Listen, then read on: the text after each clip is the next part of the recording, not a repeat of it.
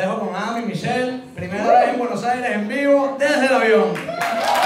Bueno, mi gente, los que nos están escuchando, bienvenidos a Desde el el avión.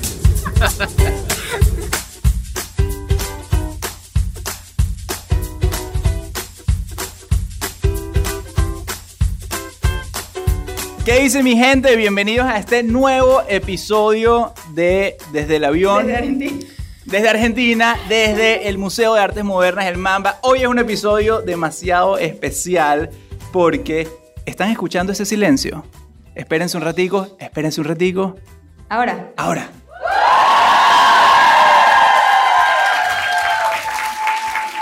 eso no son efectos de sonido, cosa que ya tenemos incorporado en el podcast. Eso que escucharon son casi 300 personas aquí en Buenos Aires acompañándonos en vivo por primera vez en esta grabación de Desde el Avión y nos emociona un montón. Nos emociona mucho y los que no están aquí los extrañamos a todos, pero igual gracias por escucharnos. Y nada, vamos a comenzar. El episodio de hoy es patrocinado por Duel Cocinas. ¿Por qué? Porque gracias a ellos tenemos este espacio, este evento se llevó a cabo, están todos ustedes aquí y este podcast se está llevando a cabo. Entonces, ya que Duel Cocinas nos está patrocinando, nosotros dijimos, ¿qué tema podemos tocar? que esté relacionado a la cocina. Y entonces se me ocurrió el título de La cocina a quién le pertenece. Nice. Entonces hoy vamos a estar hablando sobre lo que son los roles de género hoy en día y cómo lo vemos nosotros, ¿verdad? ¿Qué, qué juego, no, qué juego juega, eso suena mal, eh, tiene esto en nuestra relación, ¿verdad? Cosa que no es la tradicional, ¿verdad? Y yo siento que nos vamos un poquito de, de esos roles tradicionales y por eso estamos donde estamos, ¿verdad? Sí, tratamos, tratamos de no encajar en ningún tipo de se supone que Y ¿No? hacer lo que en verdad lo que no funciona. lo que nos funciona, lo que nos hace sentido a nosotros. Tenemos una encuesta aquí. Primero quiero que levanten la mano aquellas parejas, ¿verdad? Donde el hombre es el que cocina en la casa. A ver. Ok, bastantes. Ok, wow. Wow, una buena cantidad, orgulloso de ustedes. Ya casi alcanzamos igualdad de género. Casi. Me gusta. Ahorita quiero que levante la mano las parejas donde el hombre es el que limpia la casa. Lava la ropa, limpia los platos, un poquito menos, pero ahí va, muy bien. Yo- La levantan con orgullo, ¿no? Yo veo aquí a la un- mitad. ¿Qué fue eso? Eso fue hacia abajo, a la mitad. Ok. los hombres así como así y las mujeres que mi marido limpia. Y ahorita la última pregunta de esta encuesta es, levanten la mano las parejas donde los hombres se quedan en casa cuidando o criando a los niños para que la mujer sea la que sale y pueda tener su trabajo. A ver. Uno, dos, muy bien, tres, cuatro. Ok, perfecto. Cuatro personas, ¿ah? Valientes, bien. Bueno, a ver, nosotros, una pregunta que nos hicimos la otra vez, nos pareció muy interesante, es si creemos en la igualdad de género. ¿Creemos en la igualdad de género, Adam? La verdad es que no. No, No. creemos en la igualdad de género. Nosotros creemos que somos naturalmente distintos. Yo no sé ustedes, pero yo veo, voy por la calle manejando y veo a las mujeres, por ejemplo, eh, mirándose en el retrovisor mientras se maquillan, mientras están teniendo una conversación telefónica y están cambiando un pañal atrás. Y yo, manejando. Yo de vaina y masco chicle mientras camino. O sea, hay cosas que las mujeres son naturalmente buenas, como por ejemplo el multitasking, y hay cosas donde los hombres sencillamente se nos facilita de repente subir las maletas del avión ahí arriba, ¿sabes? Este, entonces, ¿somos iguales? No. Hay mujeres, hay hombres, cada quien tenemos nuestras propias características. Lo que sí creemos es que debemos de tener igualdad de oportunidades y De derechos. Y de derechos, muy importante. Pero a veces nos dejamos llevar por eso de que somos iguales. No, man, no somos iguales. Yo ni que quisiera puedo hacer todas las cosas que hace Michelle increíble. Sí, y también estamos hablando de lo que es la inteligencia emocional versus la... ¿No?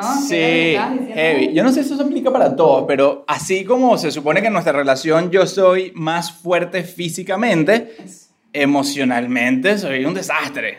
O sea, un desastre. Michelle que, quédate tranquilo, vale. Y, o sea, y yo que- o sea, veo las películas y yo soy el primero ahí llorando y vaina. Entonces, muchísimas veces yo intercambiaría en un segundo la fuerza física por la inteligencia emocional, mil veces. Pero la razón por la cual yo veo a Michelle ahí dando sus charlas, ustedes no saben, o sea, voy a, a agregar esto, que es una historia muy cómica. Cuando, cuando Michelle habla, más que nada al principio, todavía me pasa, pero cuando Michelle habla, yo estoy ahí, tú- ustedes me ven ahí, de lo más chévere, ahí, súper orgulloso y eso, mis piernas están, pero así, mira, así súper nervioso porque yo soy el cagón emocionalmente. Michelle va y le echa bola y habla y puede tener miedos y eso, pero, pero y lo hace. O sea, ella supera esa inteligencia emocional, la tiene y supera esos miedos como tal. Y yo estoy ahí, pero que me duele todo. Sí, es muy cómico. Después de Entonces- cada conferencia, Adam dice, tengo que ir a descansar. Es verdad. Después de cada conferencia yo tengo que ir a echarme una siesta. Sí, y, y yo dije, ¿qué? No, vamos a salir, vamos a celebrar, vamos a, a socializar. Y él dije, no, esto fue demasiado fuerte para mí. Me duelen las piernas, no puedo, sí. no puedo. Entonces, bueno, hay cosas que naturalmente somos distintos. Pero también hay muchísimas cosas que todos podemos hacer y es totalmente independiente del género que tenemos, como por ejemplo lavar un plato. O sea, Ya ¿quién va. dice qué? Ya va. ¿Qué? O sea, ustedes no saben lo mal que lava platos Michelle. Pero pésimo. O sea, es verdad que los dos lo podemos hacer. Pero esa, tranquila, yo me ocupo. Sí, cada vez que llegaba mi que, ven acá y yo, ¿qué hice? Porque ustedes vieron, ahorita acabamos de dar una conferencia donde Michelle le contó su historia que de chiquitica no veía nada, no veía un carajo. Entonces Michelle se le ocurre siempre lavar los platos quitándose los lentes. Y entonces como que yo veo y digo, mira, ¿qué es esta vaina? Y digo, Michelle, pero hay pedazos ahí de huevo frito, ¿qué es eso? Es cierto, pero sí, es algo que lavar un plato es totalmente independiente del género, ir a hacer compras de supermercados totalmente independiente y hasta criar a los hijos. O sea, yo no digo que amamantar es algo que lo va a poder hacer un hombre, quizás algún día, pero, o sea, la parte de crianza, de enseñar, de quedarse en casa, sí es algo totalmente independiente del género. Entonces, siempre me pregunto por qué es que hoy en día, en la modernidad que vivimos, todavía está como un poco implicado que a la mujer le toca dos trabajos de tiempo completo, porque antes, entiendo, la mujer no trabajaba, o sea, como todos sabemos, se queda en la casa y eso, pero eso evolucionó, hoy en día casi todas aquí trabajamos, entonces, ¿por qué seguimos teniendo estos dos trabajos? Vamos a la oficina y aparte tenemos que ocuparnos de que la casa esté bien atendida, que los niños esto y tal, y eso como que surgió, no sé, como una pregunta que nos empezamos a hacer. Y nosotros lo que creemos es que una buena pareja funciona mejor cuando se hacen las cosas en equipo. Bueno, eso es lo que nosotros nos funcionó muy natural. De verdad es que nosotros, por suerte, nunca caíamos en ese pensamiento de los roles, de lo que se suponía que debíamos ser por género, sino lo que era más eficiente. O Sí, y también lo que... lo que nos resultaba mejor. Sí, Lo- y lo que también cada uno disfruta dentro de los deberes que hacer, que es lo que dentro de eso tú disfrutas más. Por ejemplo, a mí me encanta hacer compras, no importa si es de supermercado o lo que sea. Entonces yo soy la que va al supermercado y con todo el gusto lo hago. Y Adam lo detesta. Él, yo le mando a comprar leche y no, 10 horas después, yo dije, ¿qué pasó? Y me dice, coño, habían demasiadas, no sé, sigo aquí, sigo aquí De- viendo cuál. detesto elegir, las opciones me vuelven loco. Pero él no le molesta lo que es limpiar, lo que es platos, Sí. la casa, bueno, no sé si no te molesta, pero yo lo hago muy mal, eso es cierto. No, no, me relaja, me encanta. Ajá. Yo me pongo unos audífonos, escucho mi música al lado, feliz. Sí, y también siempre tratamos de ser flexibles con estos roles, no es como que yo siempre voy a ir, o sea, al automercado y él nunca le va a tocar eso, no, nada que ver, hay súper flexibilidad. Si yo necesito algo, él va, si él está ocupado, ¿qué? Hay veces que compro el agua. Es cierto, el agua Sí. siempre. Pero sí, esa flexibilidad nunca es como que no, a ti te corresponde esto, nada que ver. O sea, es que hace sentido en el momento, somos un equipo, cómo nos podemos apoyar. No, es que eso es un punto muy importante, porque yo creo que los roles de género no solamente está en, en no asumir que hay roles de género como tal, pero también cuando uno se asigna tan estrictamente las funciones, entonces casi que estás cayendo como dentro de los mismos, lo que son los roles, a pesar de que no sea de repente de género, estás como demasiado estricto en eso, y nosotros Sí. creemos mucho que tenemos que hacer, claro, lo que nos gusta, lo que nos funciona, pero coño, si a veces es más práctico, coño, que tengo que ir al supermercado, voy al supermercado. Sí, total. ¿Y si tienes que lavar? Sí, yo puedo lavar.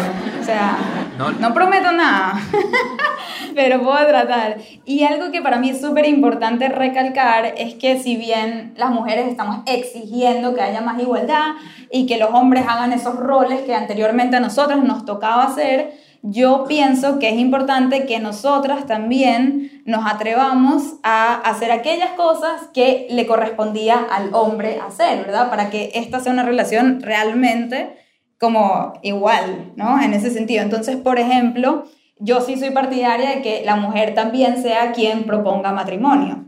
¿no? O que la mujer sea también quien saca a bailar, quien te saca a una cita, o hasta planifica el aniversario, porque esas cosas le corresponden al hombre y toda la presión cae en ellos, ¿verdad? Si estamos exigiendo igualdad, creo que tenemos que nosotros también aportar de la misma manera. Y algo que me parece muy interesante es, por ejemplo, tenemos muchos amigos de la comunidad gay y siempre yo me preguntaba, pero ¿quién pide la mano? ¿sabes? Los dos son igual, como que a quién le corresponde. Y en verdad me parece increíble que ahí es, el claro ejemplo donde no hay un rol de género, ¿verdad? Este, es lo que les haga sentido, es cómo se siente. Y yo creo que uno debería tomar eso de ejemplo y adoptarlo más hacia su vida. Para mí, las historias más románticas de compromiso son aquellas donde la mujer es quien pide la mano o por lo menos tiene la intención, porque he escuchado dos historias buenísimas donde la mujer está preparada para pedir y viene el hombre y saca el anillo primero y hay que, coño, yo iba a pedirlo. Pero la intención cuenta. ¿Quién aquí hizo eso, por cierto? ¿Hay alguna mujer que pidió compromiso? O que, no sé, fue la que invitó a... Sí. No, ya va. Yo viendo anillos de compromiso y he visto muchos casos donde han ido mujeres a comprar alianza para pedir compromiso. Ah. sí lo he visto. Sí lo han visto, se ven casos. Bueno, ¿eh? quizás aquí en Argentina es muy progresista la cosa, ¿verdad? Sí, que... sí, se ven casos. Pero, Eso cla- no- pero claramente no es la norma. No es la norma, Porque es un, es un pensamiento de sociedad, pues, que Total. no se supone que eso sea así. Sí, ni la mujer y cómo se lo tomaría el hombre. Aparte, eso es lo que uno primero pensaría, no, me va a matar. ¿No? Como que él va a quedar mal si yo hago eso. Eso es lo que yo pensaría. Yo como hombre les pido que de verdad lo consideren, porque tú no sabes lo difícil que es esa vaina. De hecho, es tan difícil y tan complicado que la primera vez fue un desastre para mí. La primera vez. No vamos a contar la historia porque es vergonzosa. Yo pero- creo que deberíamos hacer todo un episodio sobre esa historia. Sí, la primera vez que yo, yo pedí compromiso y, y fue, me fue horrible, todo salió mal, todo Fue salió fatal. mal. Nunca la hemos contado. Me fue... ¡Wow! ¿ah? ¡Qué Nunca- buen episodio! Ah, no, nunca la hemos contado. Ese no. lo vamos a hacer en Chile. Yo, yo prefiero no contarla, pero el tema está en que fue tan fatal que lo tuve que hacer otra vez. Es verdad. Como tres años. ¿cuántos años después? Sí, como tres años después lo hizo otra vez. Se reivindicó. Me reivindiqué. Hubiese sido cool que tú también lo hubieses hecho por mí. Sí. Ok, yo lo puedo hacer en el futuro. Ok, ya, yo lo voy a hacer, no le digan. Luego, este, todavía tenemos mucho por recorrer, ¿verdad? En, en cuestión de llegar realmente a la igualdad de género. Y, por ejemplo, a mí me parece el tema de que la mujer tome el apellido del hombre como que algo todavía súper... Aquí como es en Argentina. La- Eso es la norma también, la mujer toma el apellido del hombre. No, No, sí, no y sí. está Más como o menos. balanceado. Ya no tanto. Los hijos sí. Los hijos sí. Ok. Por ley pueden tener los dos. Más usual que tengan el del padre. Sí. O sea, por ejemplo, en Estados Unidos es tan común que cuando la gente escucha mi nombre y saben que estoy casada, asumen, pero no se les pasa ni por un segundo la duda, de que Poller es el apellido de Adams. Entonces él se convirtió en Mr. Poller. Te digo, a él, él llama en el hotel al preguntar algo, pedir un agua y él, yes, Mr. Poller, what do you need? Y tal, porque las reservaciones las hacen los clientes a mi nombre, todo está a mi nombre, entonces asumen y yo digo, wow, Me he convertido en Mr. Poller. como mi papá. y bueno, quizás hay que cambiarte el apellido. Es muy cierto, es muy chistoso. Un amigo mío que siempre, siempre me echa broma y es como eh, mi bully. Le tengo muchísimo cariño, pero esa es su manera de expresar el cariño. Cuando Michelle empieza con el tema de las conferencias y empieza a ser reconocida y hace todos estos videos y eso, me dice, Adam, desde hoy te convertirás en Mr. Poller. Y yo cada vez que llego a los hoteles y entonces tienen el cartelito ahí donde nos vamos a sentar en las mesas o las reservas y dice Mr. Poller, siempre le tomo la foto. Siempre. Es tipo- de verdad que es un profeta. Sí, un profesor. Este, por ejemplo, hablando de la igualdad y todo eso, me llama la atención un videíto que compartí hace unas semanas de Gary Vee, donde él dice que el día que vamos a alcanzar la igualdad es cuando el 50% de los hombres sea quien se queda en casa cuidando a los hijos. Que no sea obvia la decisión de si en verdad alguien se tiene que quedar, que no sea obvio que es la mujer. Y yo me pregunto, ¿se imaginan un mundo así? Porque yo tuve más o menos la experiencia. Una vez estaba en Nueva York, un día de semana, en la mitad del día, me fui a un complejo como de edificios, y era la mitad del día, y en eso veo un hombre así, o sea, como de la ah, con su coche, arrastrando el coche. Y yo, ay, qué interesante. De repente veo otro, otro y otro. Y dije, wow, o sea, me sentí como que en un mundo paralelo donde claramente quizás Nueva York, porque es un poco más avanzado en ese sentido, lo que sea, ya esto está empezando a pasar y realmente la mujer probablemente está en su trabajo y él a mediodía en un martes en el parque paseando el hijo y dije, coño, se ve extraño, pero imagínense que esto sea lo normal. Empezar a ver esto más seguido y por qué no, ¿no? O sea, me pregunto. Y en verdad yo creo que es algo que nosotros probablemente tengamos esa experiencia también cuando nosotros empecemos a tener hijos, yo no voy a dejar de ser conferencista, voy a seguir dando estas charlas, me va a tocar viajar y probablemente le toque a... No, no, eh, qué risa, aquí se está riendo todo el mundo, yo no sé por qué. No, pero justamente, ¿ves? Nos reímos porque el tema es, es, atípico, ¿no? Da risa y para serles totalmente franco, a mí me emociona un montón eso. Yo veo un niño y me puedo quedar horas jugando con el niño, me fascinan los niños. Y algo que lo cual de verdad estoy emocionado de nuestra etapa que sería nuestro próximo gran miedo a enfrentar, que sería la etapa de empezar a, hacer familia. A mí me emociona un montón eso de, no lo quiero llamar ni siquiera quedarme en casa con los hijos, pero me emociona mucho como que sí, estar ahí presente y criarlos y, y nosotros siempre hemos hecho lo que nos hace sentido y es obvio que, pues, si tenemos clientes pagándonos para que tú vayas a dar estas conferencias, Claro, vete y da las conferencias que yo me ocupo de los niños y cuando tú estés de regreso y tú tendrás tu tiempo con eso. O sea, lo importante aquí es, sin lugar a duda, que el orgullo no nos nuble la toma de decisión inteligente. Claro, que no se pongan en el camino. Hay tanta gente, de verdad, que tiene vidas como... Vidas miserables, vidas que les hacen daño a ellos mismos y no se dan cuenta que es por un principio de orgullo. Total. ¿No? O sea, nosotros lo vemos mucho en gente cercana, que nosotros le decimos, coño, esta vaina es tan fácil como que quítate esa huevonada de la cabeza, permítete. Ser vulnerable, que tu esposa tenga un rol mejor, eh, no estar así tan preocupado por lo que van a decir las demás personas y su vida mejoraría infinitamente. Y yo creo que eso es lo que nuestra vida mejoró increíble. Nosotros venimos de comunidades cerradas, nosotros venimos de comunidades conservadoras, donde la opinión externa importaba mucho y nos ayudó un montón. No solamente tú tienes una filosofía de hacer las cosas distinto, ¿no? Y de romper el molde, de desafiar, todo eso. Yo no, yo mi filosofía siempre era la de, uh, tengo que quedar bien ante las opiniones de las otras personas. Para mí se me hizo mucho más difícil.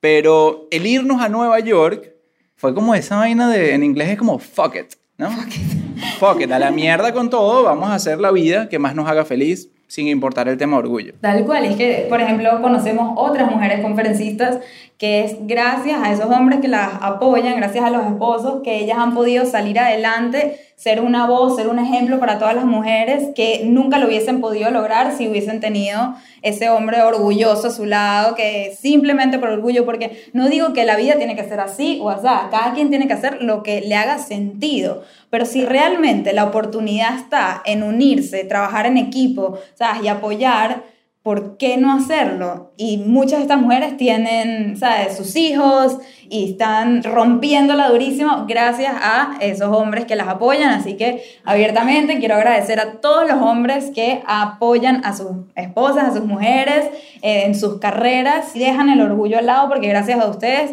de verdad que las mujeres podemos resurgir y para lograr esa igualdad lo que más necesitamos es el apoyo de los hombres. Y por eso también le dediqué mi libro cuando me dijeron, ¿a quién le vas a dedicar tu libro? Bueno, empecé, y si lo leen es muy cómico porque dice, dedicated, ¿no? Se lo dedico a mis hijos. Y después un asterisco y abajo dice, no, mejor se lo voy a dedicar a Adam, quien sí existe hoy en día, y gracias a él pude darle la vuelta a mi vida de la manera que se la di. Y después digo, no, otro asterisco abajo. Y que se lo dedico a todos los hombres que tienen la valentía de apoyar a las mujeres en sus vidas, porque gracias a ellos estamos donde estamos. Entonces, ese, esa es mi dedicatoria.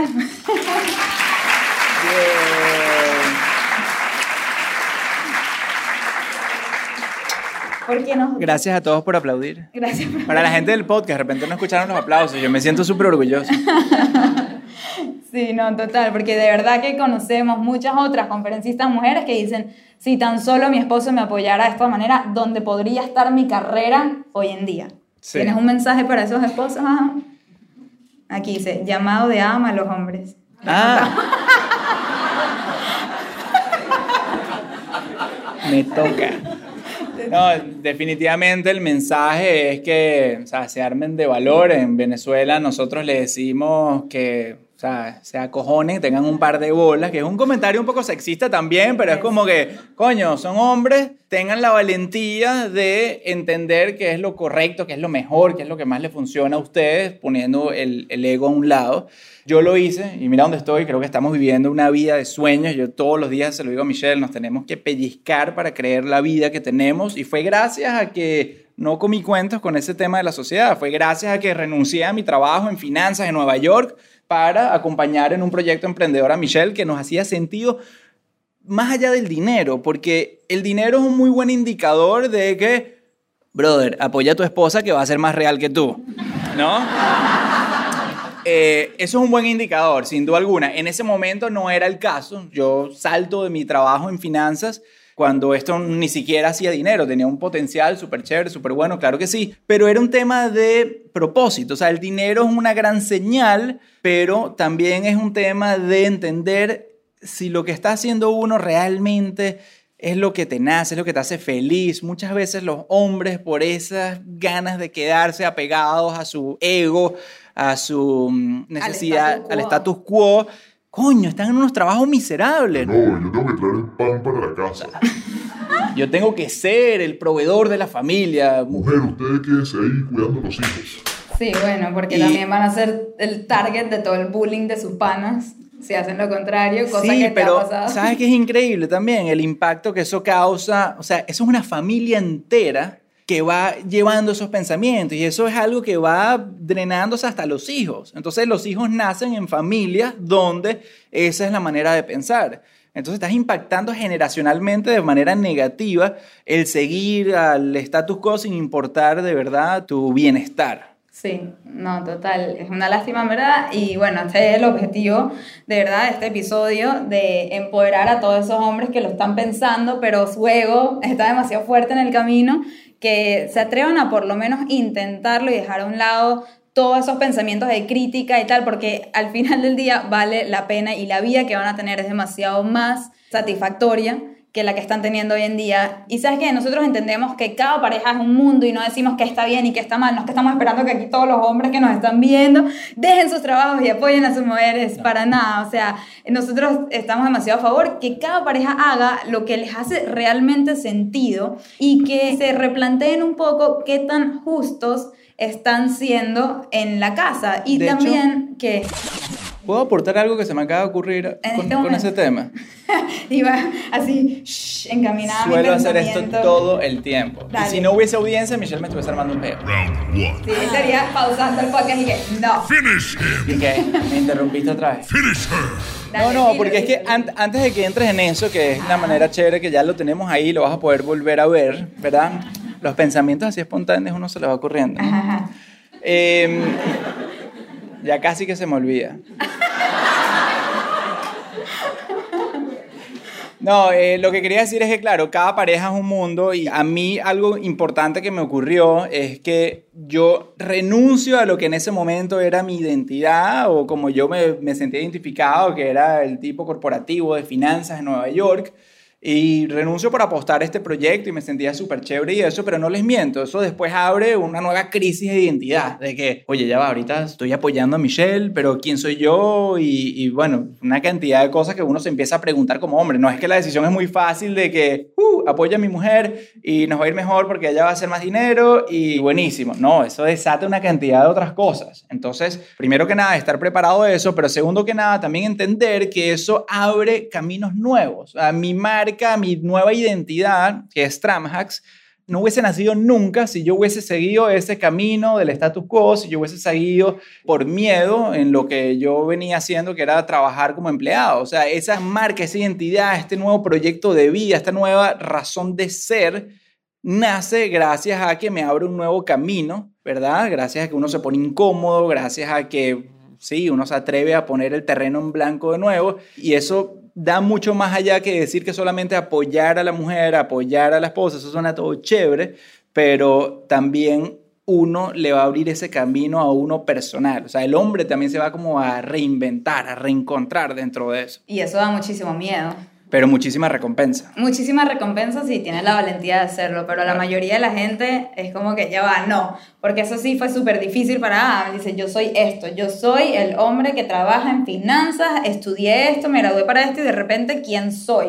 Soy el que apoya a Michelle, eh, el que carga la maleta, como decían tus amigos y tal, pero ¿quién realmente eres? Y sí, o sea, tuviste la valentía de tomar esa decisión y después reinventarte a ti mismo, que no está fácil, pero increíble el resultado de eso. Increíble. Y ya puedo retomar.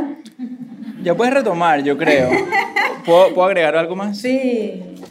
Mira. ¡Yay! Yo Aquí. estaba pensando, dije, primera vez que Adam Mira. no va a comer durante la grabación. Qué bueno del esto. podcast. Faltan las almendras, dice. Nos acaban de traer, para el que no está aquí, nos acaban de traer una cosa. ¿Qué? Almendras, en serio, ¿qué hay ahí? Dice, Adam? faltan las almendras. Porque dicen, faltan yo las siempre en el avión vivo almendras, entonces ando mascando, ando comiendo y Michelle se desespera. Toma, come, No, por pero te vas a favor, poner bravo. come. No, come, porque yo quiero hablar ahora. Gracias.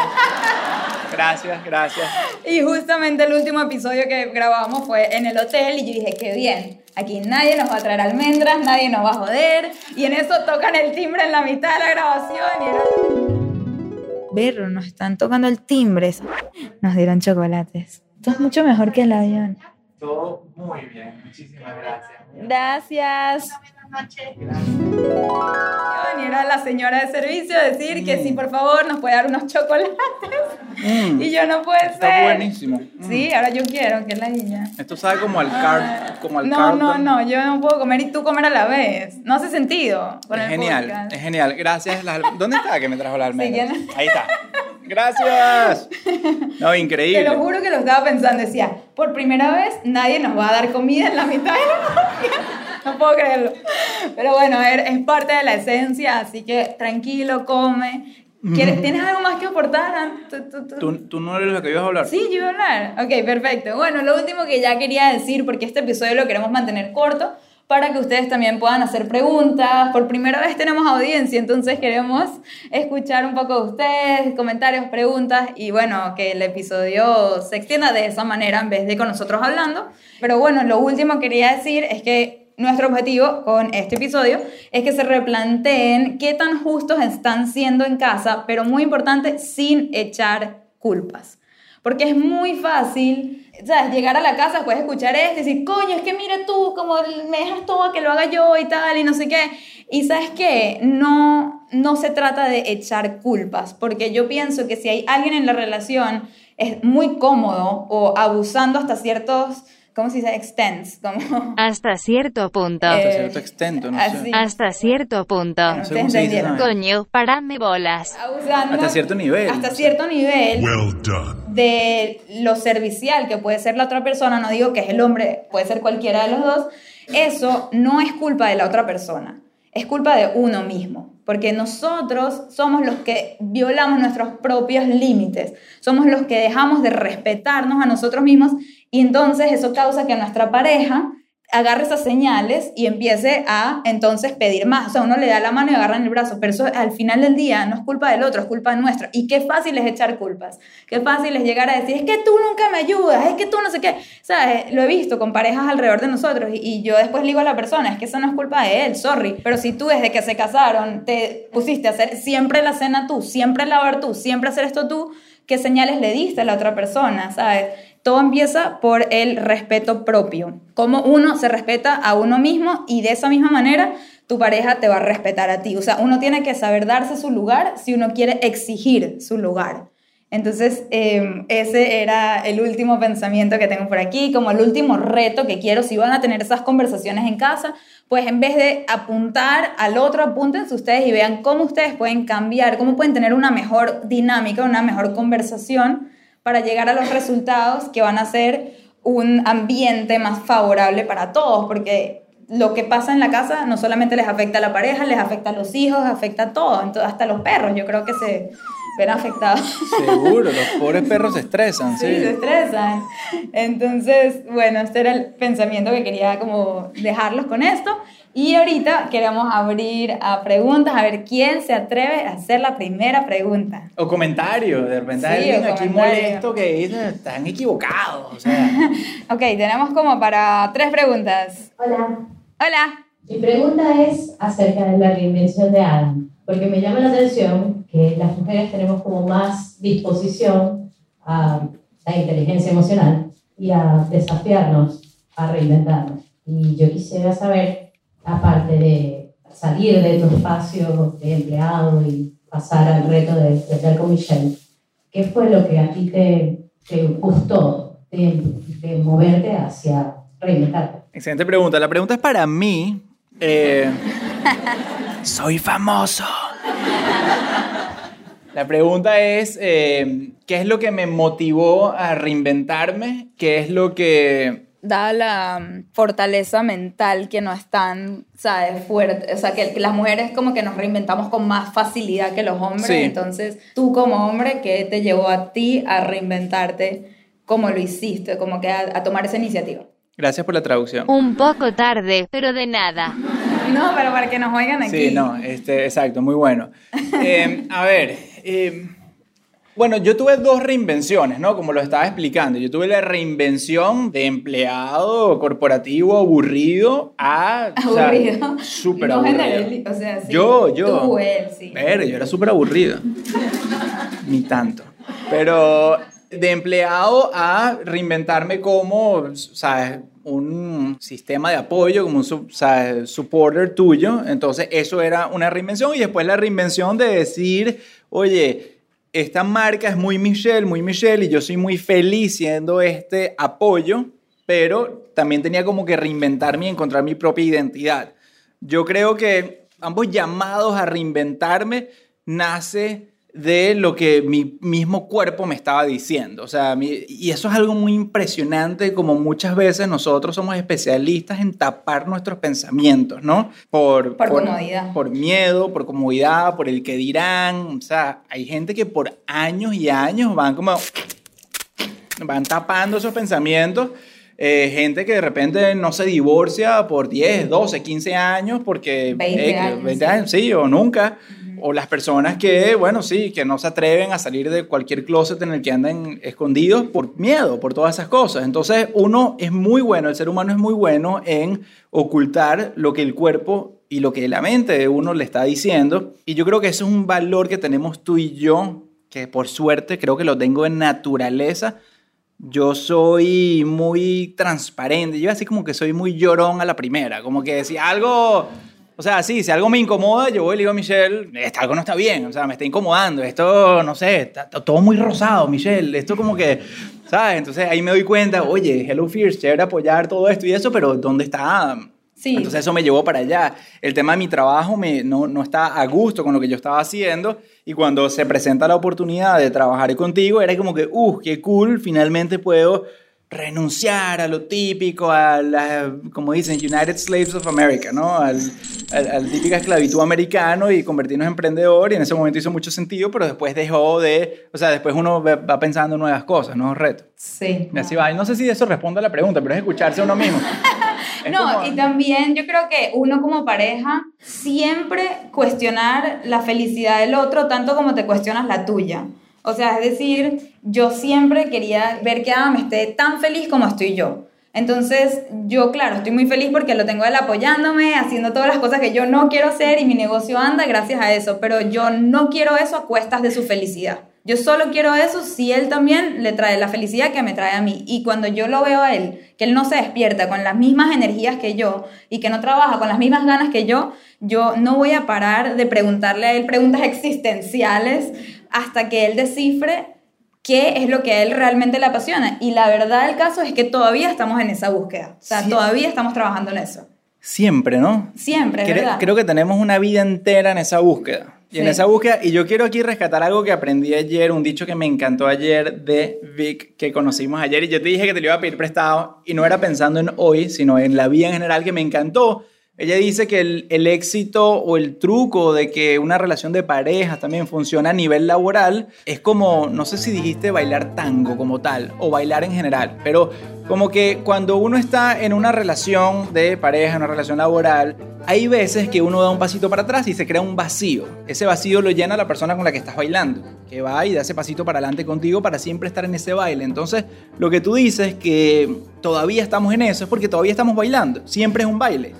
Y entonces nosotros lo habíamos explicado en uno de los episodios del podcast que hablábamos de que a veces que yo no estoy en mi 100% y estoy en un 20% y tú vas ese 80% para ayudarme a mí a reencontrarme o hay veces que tú estás de la forma puesta y entonces me toca a mí. Y es ese baile continuo en el que estamos que estoy súper agradecido porque me encantó de verdad esa analogía.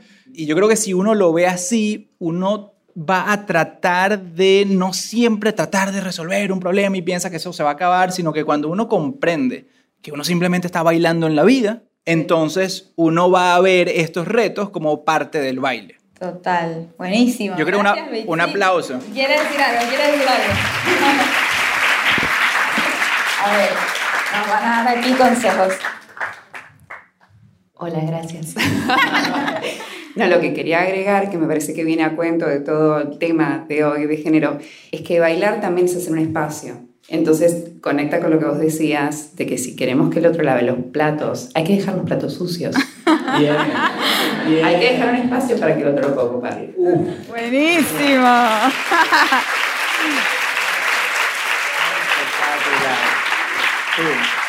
¿Lo, lo quieres lanzar? No es, no, es, no es mío el micrófono, lo puedes Lo lanzar. puedes lanzar, sí. Boom.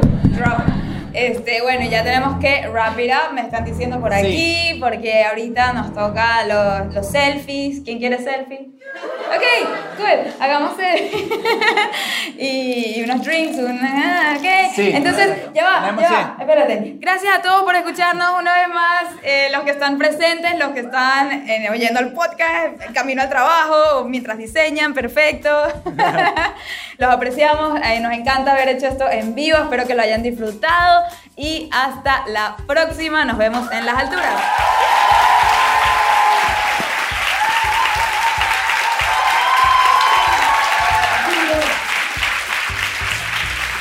Gracias, gracias mi gente.